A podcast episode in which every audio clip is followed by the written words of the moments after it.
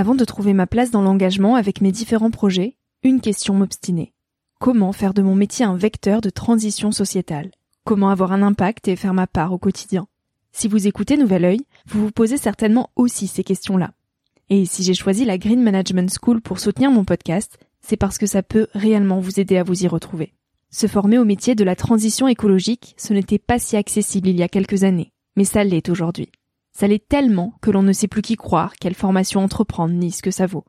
Alors j'ai fait les recherches pour vous, et j'ai trouvé l'école que j'aurais tant aimé faire il y a quelques années, quand j'étais paumée.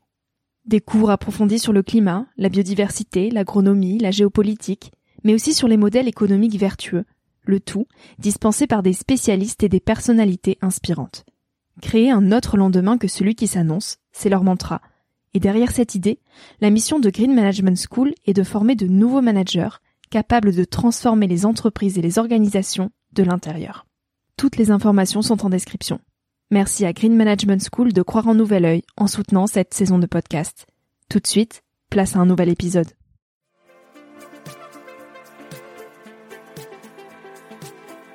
Salut à tous, je suis Victoria Guillaumont, j'ai 22 ans, et je vous souhaite la bienvenue sur Nouvel Oeil. J'avais envie de partager quelques prises de recul à un âge où l'on se cherche, où l'on construit son chemin, dans un monde de plus en plus incertain. Un monde où les réseaux sociaux sont omniprésents, où les informations viennent dans tous les sens, et où trouver sa place est souvent une belle épreuve du combattant. Alors je pars à la rencontre de personnalités et de personnes inspirantes qui se sont posées il y a quelques années les questions que nous, on se pose aujourd'hui.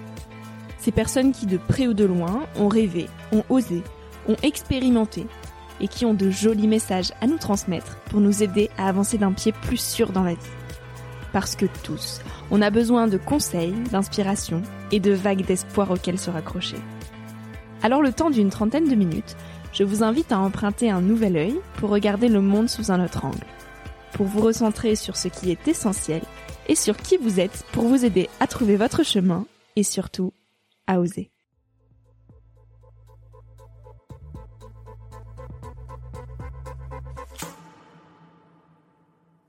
Pense que quand on pense à son avenir, la première question à se poser, c'est pas où est-ce que je veux aller, c'est où je suis et comment est-ce que je m'y suis amené.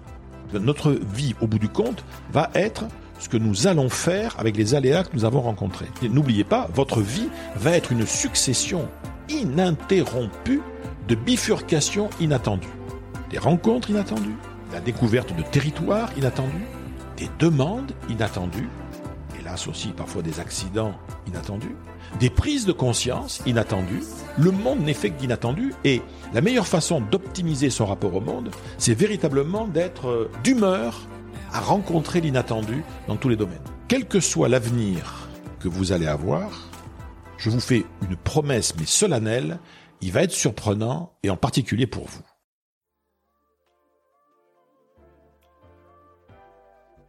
Qu'est-ce que tu as envie de faire plus tard?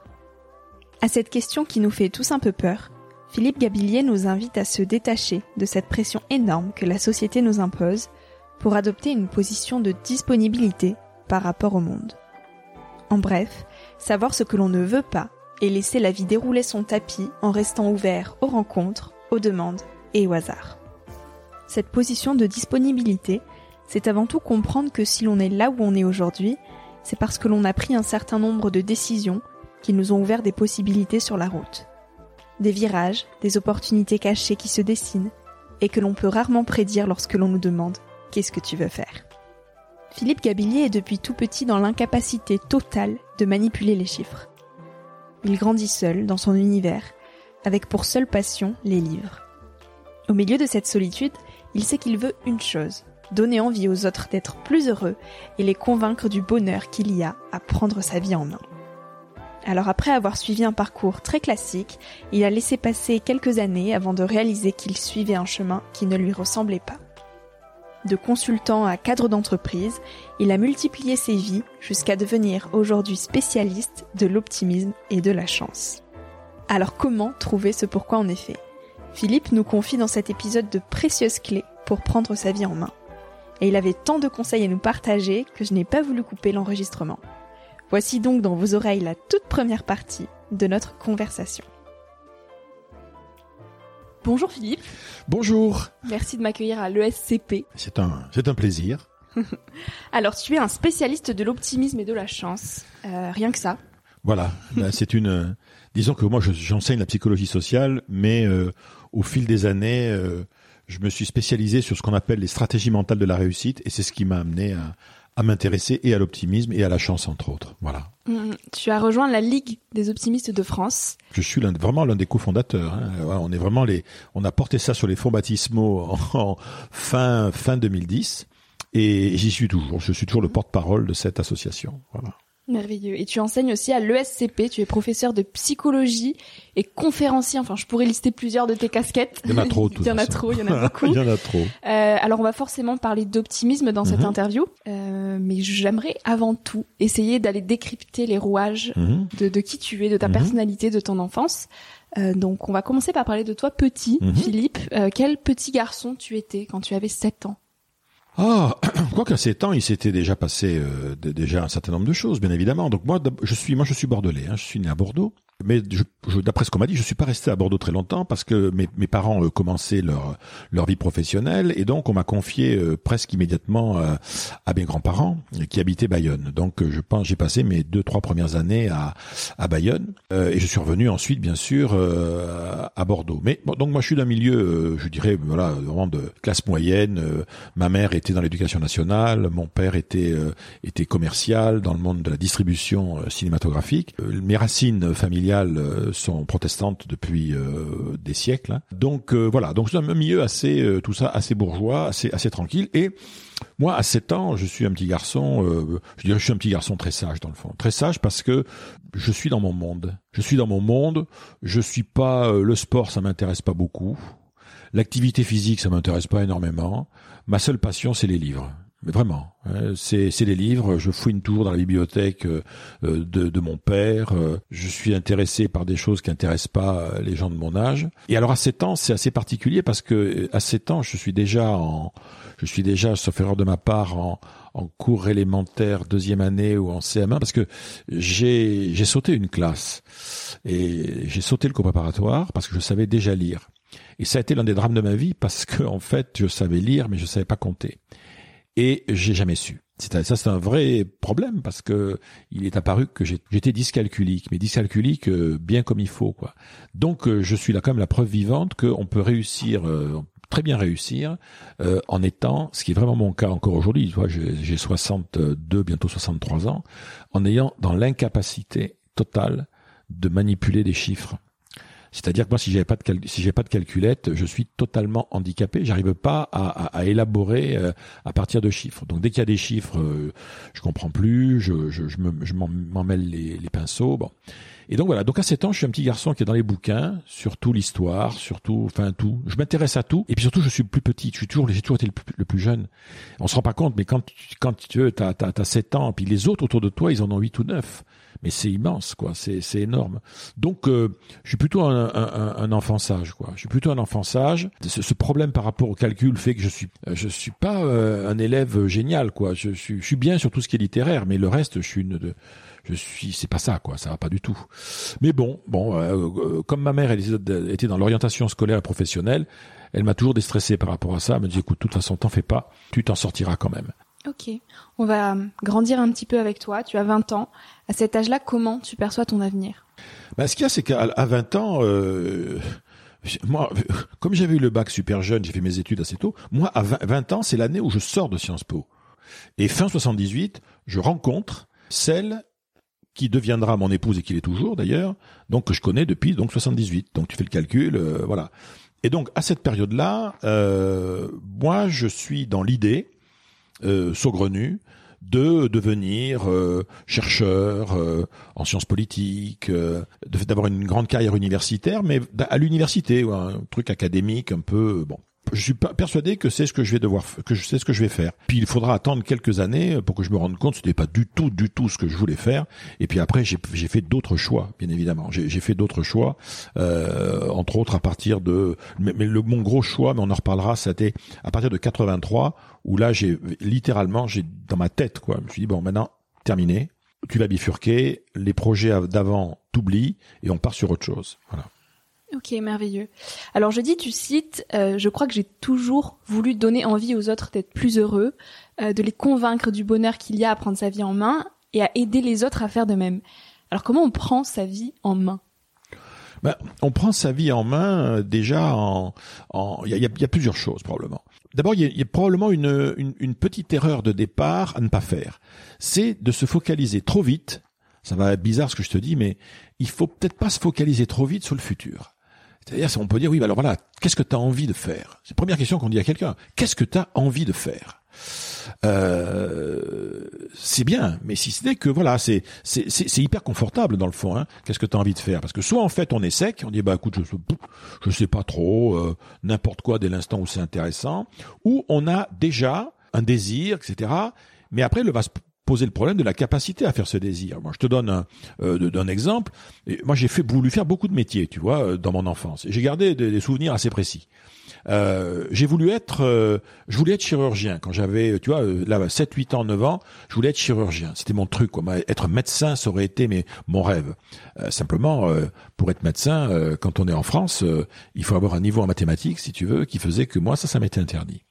Après, la chose qui m'aurait, mais alors, totalement éclaté, vraiment, j'ai toujours aimé ça et j'ai toujours adoré ça, c'était le théâtre. Et moi, je voulais faire du théâtre je pense que été bon là-dedans. Mais pareil, quand tu es dans un milieu bourgeois, euh, euh, protestant, euh, dans les années 70, quand j'ai dit à mon père, après le bac, je voudrais monter à Paris pour aller faire du théâtre, il m'aimait beaucoup, je l'aimais beaucoup, mais il m'a dit, écoute, t'es gentil, mais non, non. Je dis souvent, je raconte souvent cette anecdote parce que, ben, authentique, où il me dit, tu vas, tu vas commencer par faire Sciences Po et l'ENA, et puis après on discutera si tu fais du théâtre ou pas. Donc l'affaire était réglée. Après, j'ai voulu être prof de, je voulais être prof, mais j'ai dit, je vais être prof à l'étranger.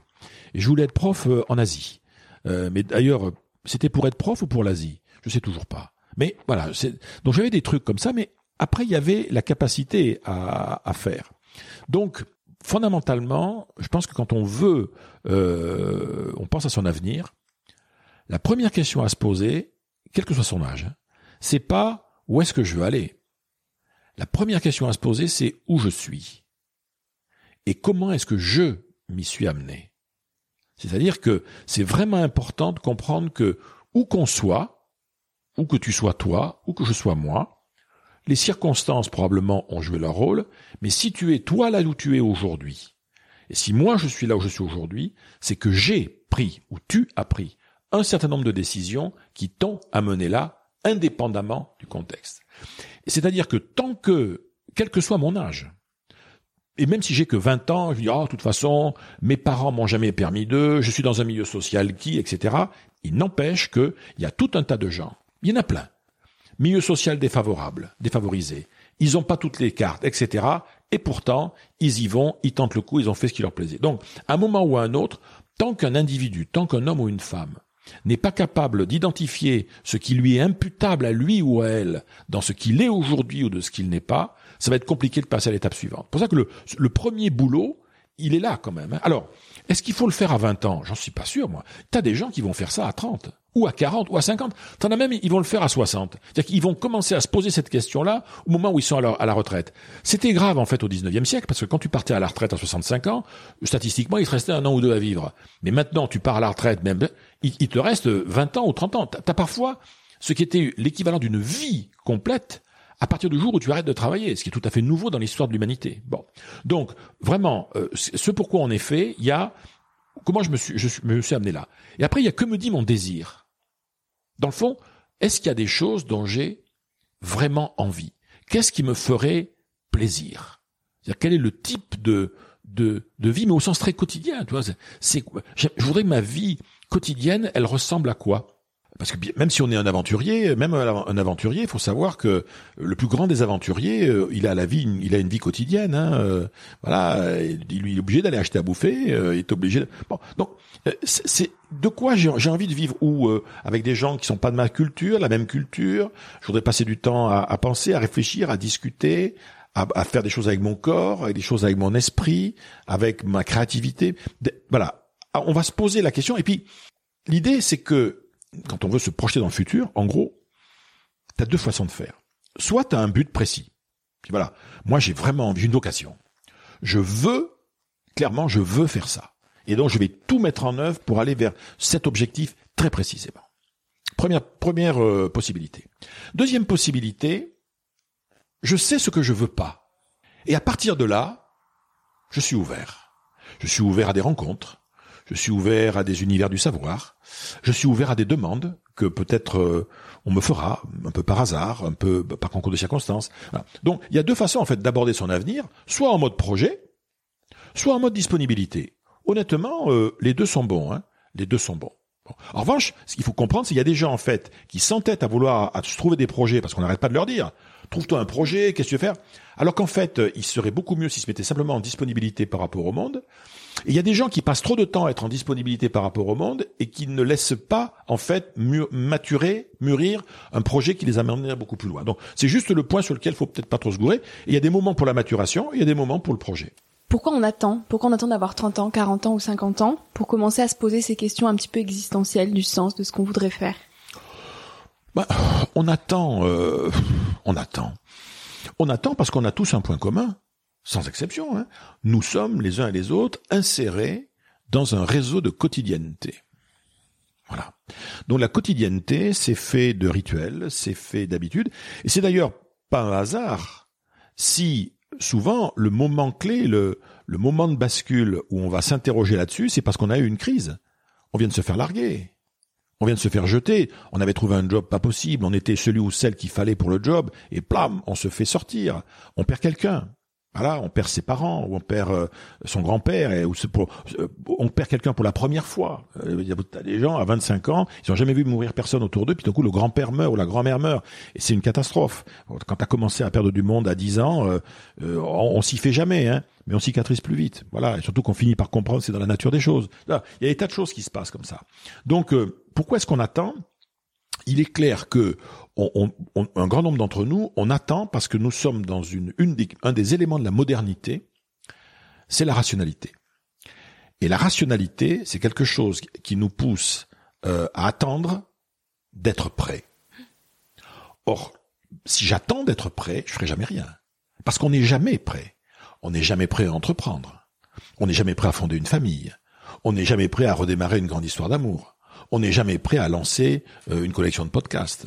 On n'est on n'est jamais prêt. Moi, j'ai passé ma vie à accepter des jobs pour lesquels j'étais pas prêt. Donc même des fois des jobs, maintenant je peux le dire, où j'y connaissais pas, je ne connaissais rien. Mais à partir du moment où et on voit bien d'ailleurs, ça c'est un petit aparté philosophique, mais en, en, épistémologie, une décision en fait. Tu as deux façons de prendre une décision dans ta vie. Hein. Première façon de prendre une décision, ben euh, je vais peser ma décision quand même. Hein. Donc euh, le pour et le contre, euh, euh, prendre conseil, laisser maturer, etc. Donc c'est-à-dire que je pars de l'idée que la décision de vie que je vais prendre, sa valeur sera augmentée si je passe du temps avant. Bon, donc la qualité de ma décision se construit avant que je la prenne. Et puis tu vas avoir ce que nous apprennent tous les gens qui fonctionnent dans l'urgence ou dans la réactivité ou dans l'agilité. Tu dis, bah, t'as des situations dans la vie où un, j'ai pas le temps, deux, j'ai pas l'info, et trois, l'environnement est turbulent. Donc dans un cas comme ça, la bonne, la seule bonne décision, la seule, hein, c'est celle que je prends, n'importe laquelle, et qu'à partir de cet instant, je vais tout faire pour essayer de rendre bonne. C'est-à-dire que dans la vraie vie, les meilleures décisions sont celles qu'on prend en n'étant pas prêt, mais à partir du moment où la décision est prise, on va mettre toute son intelligence, toute sa passion, euh, pour faire en sorte que cette décision se révèle être celle qu'il fallait prendre. La qualité de la décision va se construire après qu'on l'ait prise pour les jeunes aujourd'hui qui justement sont face à des choix, des choix d'orientation, qui savent pas spécialement ce qu'ils veulent faire et qui commencent pour autant à se poser ces questions du sens, quels conseils tu pourrais leur donner? Déjà, il faut bien comprendre que toute vie, de toute façon, qu'ils le veuillent ou non, sera faite de bifurcations inattendues. Alors ça, je dirais, c'est quelque chose que je peux, je le prévois et je le promets à tout le monde. C'est mon seul côté devin. Quel que soit l'avenir que vous allez avoir, je vous fais une promesse mais solennelle il va être surprenant et en particulier pour vous. Voilà. Alors ça, tu vois, ça je peux te le dire à tous les. Je, moi, j'ai deux enfants. J'ai deux filles de 21 et 23 ans maintenant, donc j'ai un laboratoire euh, à la maison d'observation tout à fait intéressant là-dessus. Dans une actuellement, quand on est jeune, on est entouré de gens, et je, suis très précis là-dessus, qui, parce qu'ils nous aiment, parce qu'ils nous aiment, veulent limiter les risques qu'on prend. Il faut bien comprendre que si, si les parents euh, si les, euh, veulent nous disent parfois mais non t'es trop jeune t'es trop vieux t'as pas assez de diplômes t'as trop de diplômes mais tu te rends pas compte avec les diplômes que t'as faire ça tu es fou mais tu quand même t'es qu'une fille quand même mais quand même t'es un garçon tu vas pas.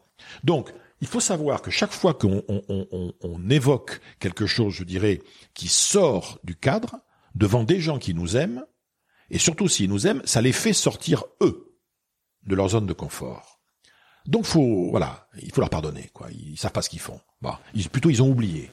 Ils ont oublié eux comment ils fonctionnaient. C'est pas grave. Bon, hein, c'est vrai que quand on écoute nos parents, on a l'impression que par exemple à l'école ils avaient tous que des bonnes notes. Bon, bah, voilà, mais il faut, faut laisser faire. En revanche, on est dans une société qui valorise le plan, plan de carrière, plan pour faire tes études, plan d'action. Et en entreprise, tu vois, euh, plan, plan de marketing, plan stratégique. On carbure au plan, c'est-à-dire l'idée selon laquelle on peut se rendre maître du futur et du sien en particulier, en fonctionnant comme ça par étapes, en projetant mentalement dans le temps des étapes.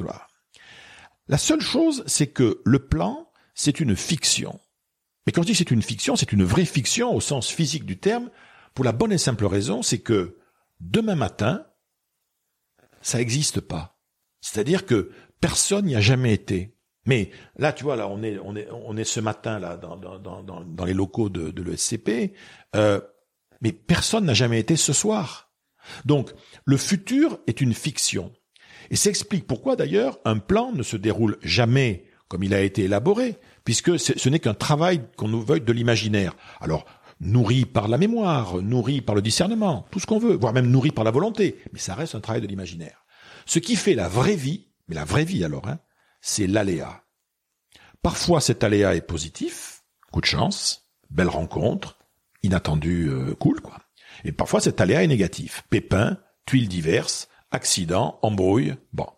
Donc, de toute façon, notre vie, c'est pas tout ce qui nous arrive. Notre vie, au bout du compte, va être ce que nous allons faire avec les aléas que nous avons rencontrés. Donc, ce qu'on appelle, tu vois, la chance, entre autres, c'est ça. Hein c'est une espèce d'intelligence de l'incertitude. C'est-à-dire que c'est une, la capacité à, avoir un, retour sur incertitude qui soit, qui soit important. Donc, les jeunes aujourd'hui, je le dis à mes enfants, je dis, n'oubliez pas, votre vie va être une succession ininterrompue de bifurcations inattendues. Des rencontres inattendues, la découverte de territoires inattendus, des demandes inattendues, hélas aussi parfois des accidents inattendus, des prises de conscience inattendues que vous allez de révélations sur un sujet, sur un domaine, sur un truc euh, pas moins intellectuel, spirituel, amoureux, peu importe. Donc le monde n'est fait que d'inattendu et la meilleure façon d'optimiser son rapport au monde, c'est véritablement d'être euh, je dirais en anglais, je dirais in the mood for unexpected. Être d'humeur à rencontrer l'inattendu dans tous les domaines. C'est pas ce qui empêche par ailleurs, à côté de ça, d'avoir des plans d'action, tu vois. Mais aujourd'hui, prends un jeune qui crée sa boîte qui crée sa start-up, etc. Sûr qu'il a un plan dans sa tête ou elle a un plan dans sa tête, c'est évident. Mais on sait bien que j'ai mon plan, j'ai mon désir, j'ai ce que je veux bâtir. Puis à partir de ce moment-là, l'inattendu va arriver parce que euh, il manque de pognon, parce que les premiers clients sont pas contents, parce que le logiciel était buggé, parce que etc. Donc le, le j'ai un cadre qui va être un plan toujours dans ma vie. Hein et euh, et puis l'inattendu va arriver, il va falloir dealer avec. Voilà, ça, ça c'est un, un, un point. Ça se passera jamais comme euh, vous avez prévu, mais l'expérience de la vie, j'insiste là-dessus, quand les gens qui te disent j'ai de l'expérience, il faut toujours leur demander, tu vas d'élaborer un peu, parce qu'encore une fois, l'expérience, c'est pas ce qui m'est arrivé. L'expérience, c'est ce que j'ai fait avec ce qui m'est arrivé, c'est ce que j'ai appris de ce qui m'est arrivé. Tu as écrit plusieurs livres, dont un qui a pour titre euh, Éloge de l'audace. Mhm.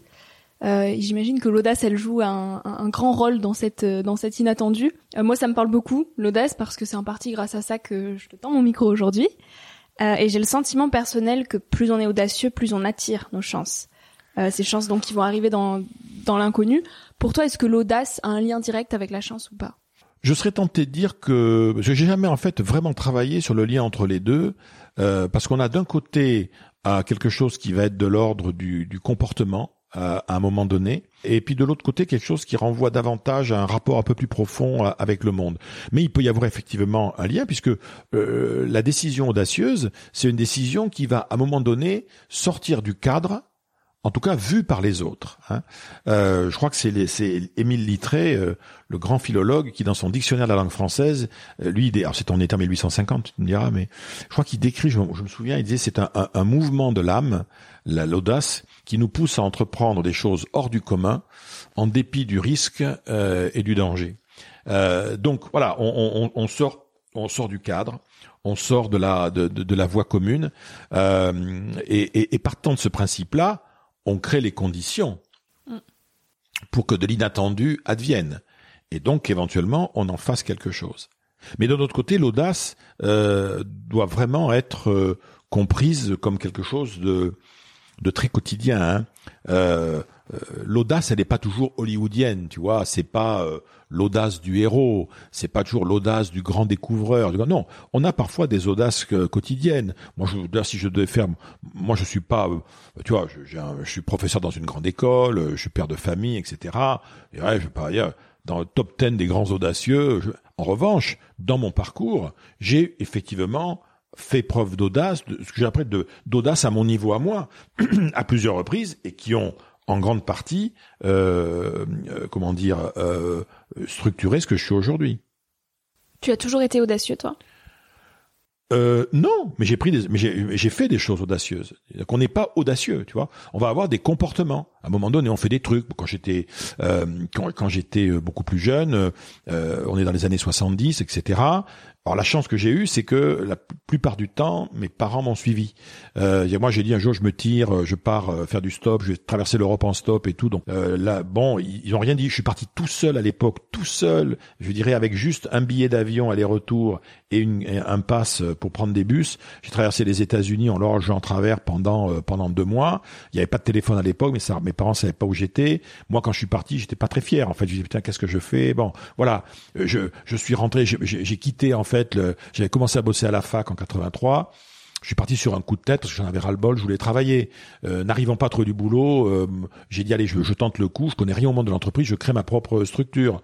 Mon père m'a accompagné, le peu d'argent qu'il a mis là-dedans, il l'a perdu. Mais après, ça, ça, ça s'est retrouvé après. Voilà, j'ai accepté de rentrer dans un cabinet conseil dont je connaissais pas le métier parce que le gars il me dit non non mais tu connais faut y aller, tu, vas voir. Bon, euh, je suis, euh, je, suis, j'ai voulu rentrer à l'ESCP alors que j'étais pas docteur. Alors je le suis devenu après, tu vois. Mais donc il y a des, tas de choses comme ça qui étaient des petits, des petites choses, des petits trucs euh, où autour de moi on me dit mais t'es es, sûr c'est bien raisonnable euh, à ton âge avec tes avec tes compétences ou ton absence de compétences tu crois quand même que c'est ça l'audace c'est toujours ça c'est oser aller au-delà de, de, de, ses propres limites, voilà, euh, à, à, un moment donné. Ok. On va, on va peut-être parler de l'optimisme maintenant. Euh, tu as écrit donc trois livres, sur l'audace, sur la chance, sur l'optimisme. Mhm, et j'ai l'impression que les, les, trois sont quand même intrinsèquement liés. Et pour toi, tout le monde a ce pouvoir d'être optimiste s'il le choisit. Alors j'imagine que ça n'est pas aussi facile de cultiver l'optimisme pour quelqu'un qui, qui vit dans un pays en guerre que pour quelqu'un qui a grandi en France, par exemple. Alors comment on peut devenir optimiste, quel que soit notre passé et nos difficultés du quotidien? Oui, alors déjà il faut faire, tu vois, il faut faire une, je vais répondre à ta question, mais il faut faire une petite distinction. Euh, L'optimisme peut avoir un, ça dépend de quel optimisme on parle en fait, parce que là pour le coup, euh, très très très rapidement, scientifiquement parlant, euh, aujourd'hui en sciences cognitives, l'optimisme, dans le fond, quand on l'analyse, on peut l'analyser de, de à trois niveaux. Il y a tout d'abord un optimisme qui est un optimisme que je qualifierais de congénital. C'est-à-dire que toi et moi, pour des raisons qui sont liées euh, au génome et au fait que nous assurons euh, par notre présence la continuité de l'espèce humaine, nous naissons optimistes. En ce sens où un, Homo sapiens, un petit, un petit être humain qui vient au monde, dans le cerveau, qui pourtant est très immature au départ, il y a deux progiciels, si tu veux, qui entre autres, hein, mais il y a entre autres deux progiciels qui sont là dès le départ pour tout le monde, hein, qu'on va appeler euh, euh, c'est je dirais, qui est, un, des inventeurs de la psychologie positive, qui appelle ça the hope circuit, le circuit de l'espoir. On a en nous, au départ, un circuit de l'espoir et un circuit de la peur. Les deux sont vides. Mais ce sont ces deux circuits et la façon dont ils vont fonctionner qui fait, fait qu'on va survivre. Tu vois Parce que si on n'est pas capable d'espérer le meilleur, donc on ne pourra pas bâtir de projet, on ne pourra pas se projeter. Mais si on n'est pas capable d'avoir peur, de d'identifier des menaces pour pouvoir s'enfuir, on y. Donc, il faut être clair, toi et moi, on a un point commun, nos ancêtres étaient tous des pessimistes. Parce que sans ça, il serait, il serait mort. Il nous aurait pas eu. Hein. Le, du temps de Cro-Magnon, euh, l'optimiste, euh, il va avoir un problème. Quoi. Bon, donc il est clair que euh, on, a ces deux, ces deux progiciels, et c'est la vie qui va les paramétrer. Mais c'est-à-dire les expériences de la vie, les messages parentaux, les messages d'éducation, etc. Et ce qui fait que on a premier niveau le, les deux progiciels qui sont vides au départ, et qui vont créer ensuite ce qu'on appellera notre dimension pessimiste ou optimiste. Et ensuite, après, on a le trait de caractère, qui en fait est la façon dont nous avons chacun d'entre nous, individuellement, élaboré ce truc-là, d'accord? Et on se construit une disposition qui fait qu'à l'âge adulte, on est considéré par notre, notre environnement, ou plutôt comme quelqu'un d'optimiste, ou plutôt comme quelqu'un de pessimiste, ou souvent comme quelqu'un qui a la capacité à switcher de l'un à l'autre. Bon, mais donc il y a le, le, le truc qui est inné, si tu veux le biais cognitif inné. Deuxième niveau d'analyse, l'aspect vraiment euh, structure de personnalité, trait de caractère. Et enfin, on va avoir une troisième dimension qui est celle qui est la, plus intéressante, qui est ce que moi j'appellerais l'optimisme méthodologique, c'est-à-dire la capacité que tout individu, mais même si c'est le pessimiste de chez pessimiste, hein, tout individu a la capacité à aborder une situation ou à aider quelqu'un à aborder une situation en mode optimiste, bah, justement parce que euh, c'est un père ou une mère qui veut remonter le moral de son gosse, euh, un manager qui veut réveiller son collaborateur, euh, on veut remonter le moral d'un pote qui est triste, enfin tu vois. Donc l'optimisme, c'est ces trucs. Il y a une dimension innée. La dimension innée, elle est paramétrée par les circonstances, la vie, et, etc. Et ça fait le trait de caractère. Et après, il y a l'aspect comportemental. Donc, tu vois, le pays en guerre, par exemple. Euh, le pays en guerre, euh, non, ça, c'est quelque chose qui va entretenir euh, la, résilience, des choses comme ça. Mais tu as tout, même dans les pays, des gens qui sont dans les pires conditions de vie. Tu vas dans un bidonville à Calcutta, il y a des gens qui sont optimistes parce qu'ils se te disent, mais en gros, quand tu discutes avec eux, quand tu à la Cité de la Joie, par exemple, tu te dis, mais attends, mais par rapport à la vie terrible que tout le monde a, mais moi, globalement, j'ai pas à me plaindre. Je trouve que c'est plutôt pas mal. Et qu'est-ce que c'est que l'optimisme, dans le fond? L'optimisme, je je dis souvent, c'est, c'est un double pari c'est un double pari de confiance. Merci à toi d'avoir écouté l'épisode jusqu'ici. J'espère que ce moment t'a inspiré, questionné ou fait rêver d'une manière ou d'une autre. Si tu souhaites retrouver les notes de cet épisode et suivre toutes les aventures de Nouvel Oeil, retrouve-moi sur le site internet Nouvel Oeil Podcast. Aussi, tous les mois, je t'écris sur la newsletter de Nouvel Oeil. J'y partage des inspirations, des nouvelles, des astuces et des petites choses qui font notre quotidien. Tu peux t'y inscrire sur le site.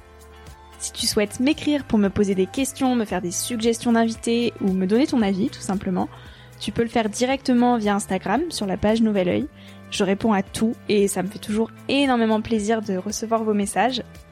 Aussi, dernière petite chose, si tu souhaites m'encourager dans cette merveilleuse aventure, la meilleure manière de m'aider, c'est tout simplement d'en parler autour de toi, de partager cet épisode s'il t'a plu et de me laisser un petit avis sur Apple Podcast euh, ou iTunes. Ça prend vraiment deux minutes, promis, et je t'assure que ça fait toute la différence.